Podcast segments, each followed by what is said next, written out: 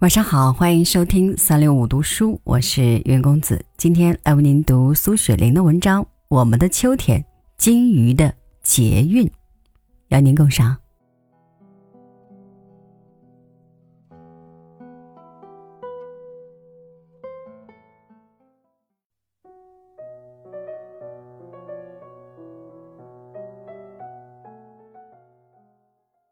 S 城里花圃甚多。足见花的需要颇广，不但大户人家的庭要花点缀，便是蓬门闭斗的人家也常用土盆陪着一两种草花。虽然说不上什么紫姹红烟，却也有点生意，可以润泽人们枯燥的心灵。上海的人住在井底式的屋子里，连享受日光都有限制的。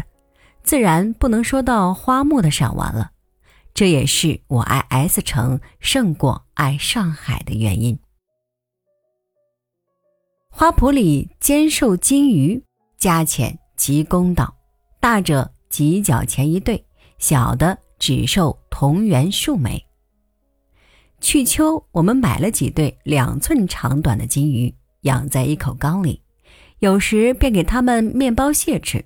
但到了冬季，鱼儿时常沉潜于水底，不大浮起来。我记得看过一种书，好像说鱼类可以饿几百天不死，冬天更是虫鱼蛰伏的时期，照例是断食的，所以也就不去管它们。春天来了，天气渐渐和暖，鱼儿在严冰之下睡了一冬，被温和的太阳唤醒了潜伏着的生命。一个个鱼鱼洋洋浮到水面，扬起摆尾，游泳自如。日光照在水里，闪闪的精灵将水都映红了。有时我们无意将缸碰了一下，或者风飘一个鱼子坠于缸中，水边震动，漾开圆波纹，鱼们猛然受了惊，将尾迅速的抖几抖，一翻身钻入水底。可怜的小生物。这种事情在他们定然算是遇见大地震，或者是一颗陨星。康到北京去前说暑假后打算搬回上海，我不忍这些鱼失主，便送给对河花圃里那花圃的主人，表示感谢的收受了。上海的事没有成功，康只得仍在 S 城教书。听说鱼儿都送掉了，他很惋惜。因为他很爱那些金鱼。在街上看见一只玻璃碗，是化学上的用具，质量很粗，而且也有些缺口。因想着可以养金鱼，就买了回来，立刻到对河花圃里买了六尾小金鱼，养在里面。用玻璃碗养金鱼，果比缸有趣。放在机上，从外面望过去。绿藻清波与红鳞相掩映，异样鲜明。而且那上下游泳的鱼儿，像游在幻境里，都放大了几倍。康看见了，说：“你把我的鱼送走了，应该把这个赔给我。”动手就来抢。我说：“不必抢，放在这里，大家看完，算是公有的，岂不是好？”他又道：“不然，他要拿去养在原来的那口大缸里。”因为他在北京中央公园里看见金许重的金鱼了，现在他立志也要把这些金鱼养得那样大。鱼儿被他强夺去了，我无如之何，只得恨恨地说道：“看你能不能将它们养得那样大，那是地气的关系。我在南边就没有见过那样大的金鱼。看着吧，我现在学到养金鱼的秘诀了。”面包不是金鱼适当的食粮，我另有东西喂它们。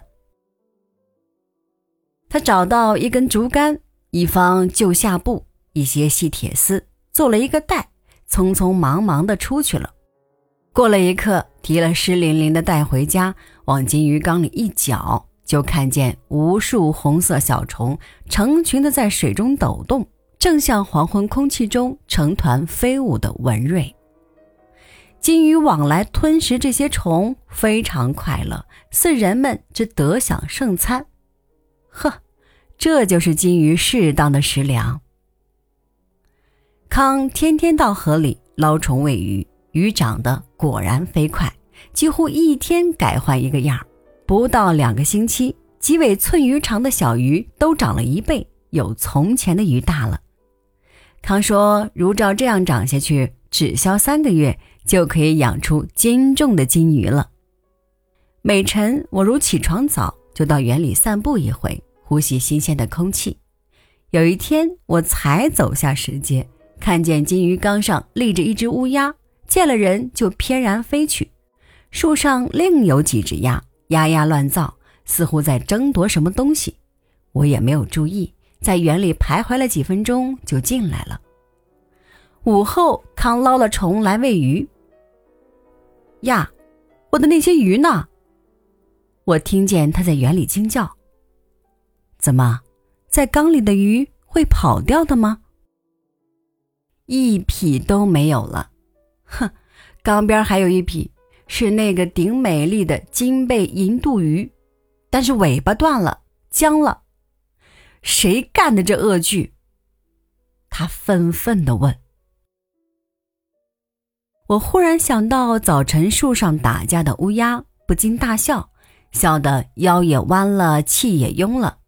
我把今晨在场看见的小小谋杀案告诉了他，他自然承认乌鸦是这案的凶手，没有话说了。你还能养金霸重的金鱼？我问他。